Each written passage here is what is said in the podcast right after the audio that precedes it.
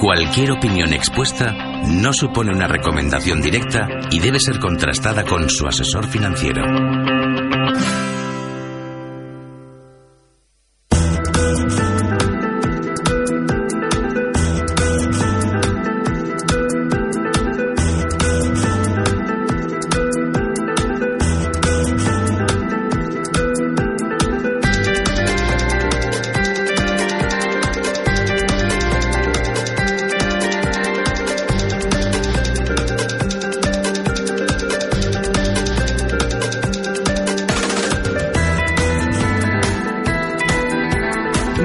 38 minutos, 8.38 en las Islas Canarias. Abrimos tiempo de consultorio de bolsa con Juan Enrique Cadiñanos y con Alberto Iturralde. Les recuerdo los teléfonos 91 309 5330, 91 309 5365 y también primera hora arroba gestionaradio.com. Vamos a ir echando un vistacito a ver lo que nos cuentan nuestros analistas en el día de hoy. Vamos a ir saludando a Alberto Iturralde, responsable de díasdebolsa.com. ¿Qué tal? ¿Cómo estás? Muy buenos días, Alberto. Muy buenos días, Arturo. ¿Qué tal todo? Todo fenomenal. Y hoy tenemos ya Libres eh, demostrándonos que también sabe caer. También, y además con fuerza. sí, y hay que tener en cuenta que lo está haciendo desde unas zonas muy importantes, como técnicamente solemos decir de resistencia. Esos 10.065 que marcaba de máximos estos días el índice IBEX eh, son una zona en la que en el pasado se han acumulado muchas ventas y muchas compras. De manera que muchísima precaución y bueno, pues esa campaña que traíamos durante estas semanas de concienciación de stocks en la mano y bueno, pues eh, soporte clarísimo ahora mismo más inmediato los 9.815 en el IBEX y la resistencia importantísima para el intradía los 9.915. Bueno, pues vamos a ver lo que nos dice Juan Enrique Cadiñanos, jefe de mesa de Hanseat Broker House. Muy buenos días, Juan Enrique. Muy buenos días. Cuéntame, ¿cómo estamos viendo el mercado en el día de hoy? Bueno, en ese caso, con recortes que se pueden presuponer eh, eh, sanos, en el sentido en el que hemos visto, bueno, jornadas atrás una volatilidad alcista importantísima y esto, lógicamente, genera una sobrecompra acumulada elevada. Esto es lo que genera que eh, los recortes que estamos viendo en la jornada de hoy, bueno, parecen ser sanos en el sentido en el que para el corto plazo pues toda esa descarga de sobrecompra puede ser interesante. Bajo mi parecer, el 9.800 en el corto plazo y 9.650 eh, serían sus posibles zonas de, posible parada, como digo, pero bueno, veremos a ver qué, qué ocurre, como digo, en ese, en ese corto plazo. Bueno, pues eh, si les parece, vamos a recordar formas de contacto y vamos ya con las primeras consultas que nos van llegando. Si quieres ponerte en contacto con Primera Hora lo tienes muy fácil. Solo tienes que mandar un mail a primera hora arroba gestionaradio.com. Primera hora arroba gestionaradio.com. Si lo prefieres también puedes seguirnos en Twitter. Nuestro usuario es arroba phgestiona. Arroba phgestiona. Y sobre todo a través de los teléfonos que ya conoces. 91 309 5330 y 91 309 5365. 91 309 5330 y 91 309 5365. 53 65. 9.41, 8.41 en Canarias. Antes de ir con las primeras consultas, vamos a hablar de viajes, el corte inglés. Porque si quiere conocer un país que le deje sin palabras, este otoño es momento de descubrir los encantos de Irlanda con viajes, el corte inglés. Y para ello nada mejor que una escapada a Dublín y vivir muchas experiencias. Pase por las calles empedradas de Temple Bar, disfrute de una pinta y conozca la famosa fábrica de Guinness. Visite el histórico libro de Kells en la Universidad de Trinity o únase a una de las sesiones de música tradicional en sus pubs típicos donde va a conocer a los latinos del norte, gente amable y simpática. Todo esto y mucho más le espera en Dublín. ¿A qué espera? Más información y reservas en cualquier agencia de viajes, el corte inglés o en el teléfono 902 400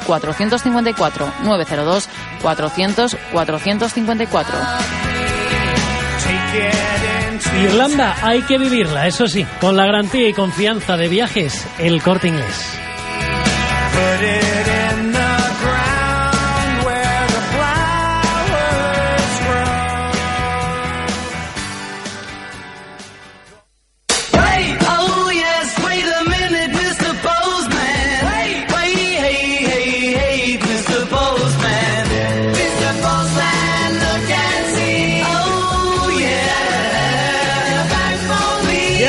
Aquí nuestra cartera particular, Mrs. Postman, Erea, ¿cómo estás? ¿Qué tal? Con, con mucho sueño. Con mucho sueño, ¿o no Sí. puede ser? Si llevamos ya un montón de horas trabajando. Pero con mucho sueño, ganas de siesta. Nada, nada. De Y me siesta, acosté nada, pronto, ¿eh? Me acosté nada, pronto, Nada, pero- nada, nada. Hay que seguir dándole aquí a la tecla y respondiendo a las consultas de nuestros oyentes. Bueno, pues nada, me quedo sin siesta entonces. Claramente, claramente. Bueno, 91 309 53 30, 91 309 53 65 o primera hora arroba gestionaradio.com. Vamos a ir con las primeras consultas que nos han ido llegando a lo largo de toda la mañana. La primera consulta nos ha llegado desde Pedro, a través de Pedro, que lo ha hecho por correo electrónico en primera hora arroba gestionaradio.com. Si le quiere preguntar a Alberto Iturralde su opinión sobre la entrada de Bill Gates en FCC. Bueno, pues vamos a ver, Alberto, por alusiones, ¿qué te ha parecido la entrada de Bill Gates en FCC? Bueno, este tipo de entradas eh, son normales porque eh, los eh, magnates de, de, la- de las finanzas y sobre todo también del- de, la economía, como Bill Gates, pues suelen realizar este tipo de operaciones sobre todo desde un punto de vista estratégico, nunca desde un punto de vista de inversión o de especulación. Con lo cual, Bill Gates ha pagado muy caras seguramente las acciones con respecto a cómo van a estar de aquí a unos meses. Sabemos que él está colocado en la zona 1460, tenemos el precio en 1630, con lo cual es salir y cuanto antes mejor. 9 de la mañana 44 minutos, 8.44 en las Islas Canarias. Seguimos en primera hora en Gestión a Radio.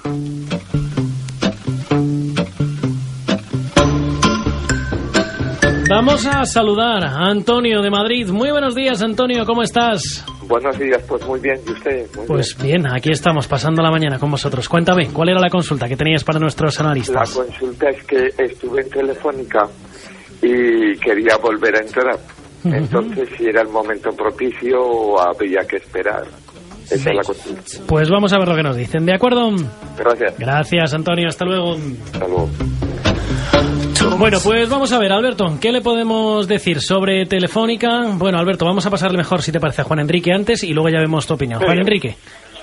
Pues en este caso, bajo mi punto de vista, yo no creo que sea ahora el, momento oportuno para, para poder entrar. Si consideramos, como hemos dicho al principio, que el selectivo español puede protagonizar recortes eh, de corto plazo con vistas a descargar esa sobrecompra, en el caso de Telefónica, una de las eh, blue chips, o uno de los blue chips, en este caso por ponderación del IBEX 35, no hará algo eh, diferente. ¿no? En este sitio yo creo que, que Telefónica podría caer a la zona de 12.50 o incluso, me atrevería a decir, a la zona del 12.11 eh, con cierta facilidad, descargando así la sobrecompra acumulada y entonces sí que sería momento para, para poder aperturar posiciones largas, ya que la consolidación con un Fibonacci bueno hacia el entorno de los 12 en el 50% sería una, una zona de posible retorno y en donde veremos a ver si hay acumulación de dinero, que por el momento lo que hay en la jornada de hoy es una acumulación importante de papel con un hueco de apertura en el entorno de los 13 euros y hasta ver si consigue descargar toda esa sobrecompra acumulada sobre.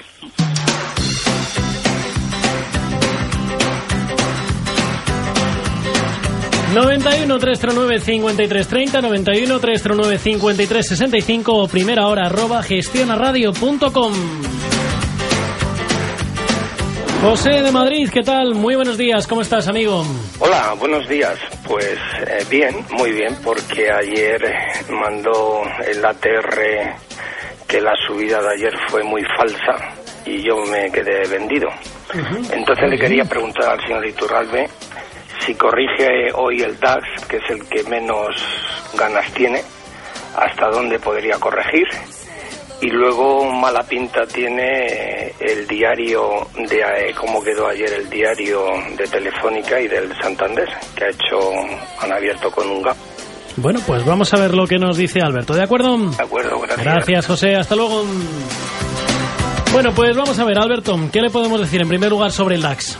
El DAX tiene ahora mismo un soporte importante, eh, muy por debajo de donde se encuentra, en la zona 8700. Por el camino también tiene zonas en las que puede ir frenando. De hecho, la más inmediata estaría en los 8860, es decir, 50 puntos por debajo de donde cotiza ahora mismo. La siguiente en 8760. Pero realmente importante, como fuerte, esos 8.690, 8.700 que hemos comentado. De manera que ese sería el primer objetivo bajista del DAX si es que estuviéramos en el lado corto. Y si tenemos que colocar también un stop a esa posición, pues serían los máximos de ayer, en esos 8.980, que efectivamente puede ser que efectivamente sean, sean falsos, pero independientemente de todo, es importante colocar también a los cortos esos stops de cara a evitar la velocidad con la que puede romperse también a esa resistencia. De acuerdo. Eso en cuanto a DAX. Hemos visto Telefónica Santander. ¿Qué le decimos?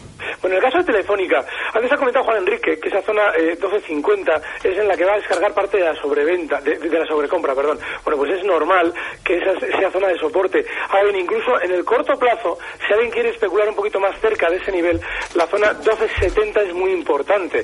serían 10 céntimos por debajo donde se encuentra ahora mismo Telefónica.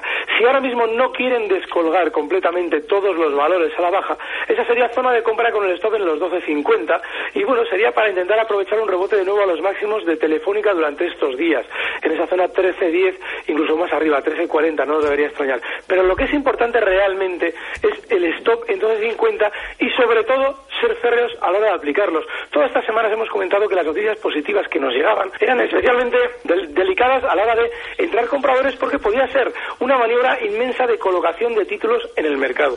Con lo cual, para evitar que nos enganchen en una situación de esas, los stops se deben aplicar sí o sí. Y ahora mismo en Telefónica a los 12.50.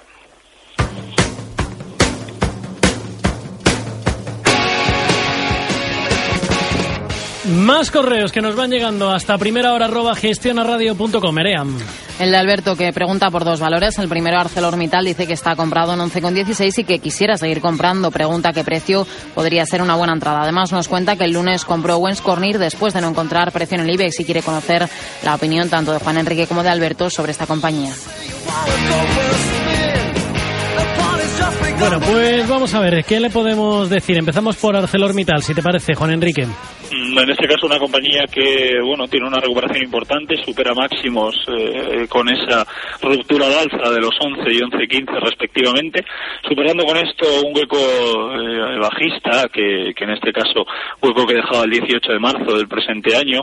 Era importante la superación en este sentido de la zona del 11.30 y eh, de nuevo lo hacía incluso con un hueco alcista, por lo que en este caso podemos determinar que en esos 11.30 sería su nivel de soporte más cercano en el corto plazo, coincidiendo con el 62% del último impulso para ese Fibonacci de retorno, nivel en el que podría caer con cierta facilidad, descargar, como digo, la sobrecompra acumulada en este, en este corto plazo, ya que los impulsos desde los 10 euros hasta los 12 reflejan eh, una incertidumbre importante, pero esto no sería más que una consolidación para de nuevo volver a atacar la zona del 12-10. Es cierto que el sector al que pertenece no es del todo, no es del todo saludable, pero es cierto también que la recuperación que se está viendo en él, al menos desde el punto de vista internacional, es interesante por lo que Arcelor se puede ver contagiada de esta buena situación.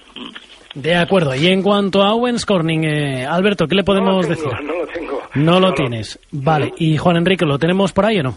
Sí, en este caso Wens cotizando cercano a la zona de los 40 aproximadamente. Eh, vemos como esa superación de niveles en el corto plazo le es eh, interesante, pero hay que andarse con cuidado. Una formación de posible retorno, una formación de posible cambio de tendencia para la que estamos hablando de un hombro cabeza a hombro en eh, formación con una neckline pasando exactamente por la zona del 39.50, 39.40, por lo que esto le podría suponer un retorno negativo. Veremos a ver y estaremos muy muy atentos, como digo, a ese posible retorno y esa posible confirmación de, cambio, siempre y cuando eh, no consiga superar la zona de los 40. Si esto ocurriese, mantendría posiciones con un objetivo muy claro en, los máximos anteriores, en el entorno de los 45 eh, puntos, en esta situación en 45 dólares, pero como digo, para, ese retorno habrá que ver. Es cierto que la sobrecompra que tiene acumulada para el corto plazo eh, es importante y en el medio plazo también, pero yo creo que el resto de indicadores no reflejan debilidad alguna, por lo que, pese a que ese hombro cabeza a hombro parece claro, todo induce a pensar a que no, no se va a confirmar.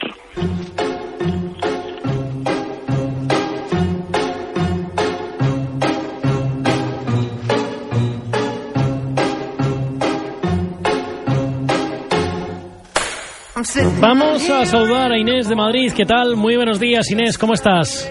Hola, buenos días. Que gracias por el programa que, es muy interesante y informa muy bien. Gracias a vosotros. Cuéntame. Yo quería saber, me da igual el analista que sea, de sobre las acciones de Bankia, qué perspectivas tienen, si se sabe algo. Vale, Bankia, ¿estamos dentro de ella o no? Eh, Inés, ¿estás, de- ¿estás dentro de Bankia o no? sí, sí, sí, es que tengo, tengo, no tengo muchas, pero tengo, sí, estoy, estoy. ¿Tienes más o menos una idea de a qué precio entraste o no? Sí, al 3 cuando salieron, al A 3 tres. y al... Tres y pico cuando salieron, ¿no? Vale, sí, pues sí. vamos a ver lo que nos dicen los analistas. Inés, gracias. Gracias a ustedes, muy- muchas gracias, igualmente. Bueno, pues vamos a ver, Juan Enrique y Alberto, cualquiera de los dos, el que prefiera Bankia, ¿cómo las vemos? Le doy yo. El, el Bankia seguramente durante estos días pueda tener algo más de subida. Ahora bien, hay un detalle. Yo es que en un precio que me tiene ya igual un poquito desesperado por la cantidad de tiempo que llevo en él, me planteo ya un límite quizás de salida. Y en el caso de Bankia no debería ser eh, malo el nivel un, por ejemplo, de un euro, ¿no? Eh, que pasa es que, claro, la compra que tiene ella, si es desde la salida, es enorme, porque estamos hablando de que después de la operación de capital de, de contra split, pues eh, serían precios pues de no de 3, más bien de 30 sería. Pero bueno, independientemente de todo, mm, es posible que con su inmensa sobreventa todavía incluso pudiera rebotar algo más, hasta el 1,31, 1,32. Pero esa sería zona de resistencia seguramente en la que salir, porque ahí va a intentar aparecer mucho papel cautivo en el valor. Así es que yo si estuviera y estuviera dentro, el stop en un euro y el objetivo alcista en 1,30, pero ese stop inexcusable también. Pues señores, nos quedamos eh, sin tiempo. Gracias a los dos, Alberto Iturralde, Juan Enrique Cadiñanos, por estar eh, con nosotros. Hasta la semana que viene, amigos. Un saludo. Un fuerte abrazo. Un abrazo. abrazo. Hasta luego.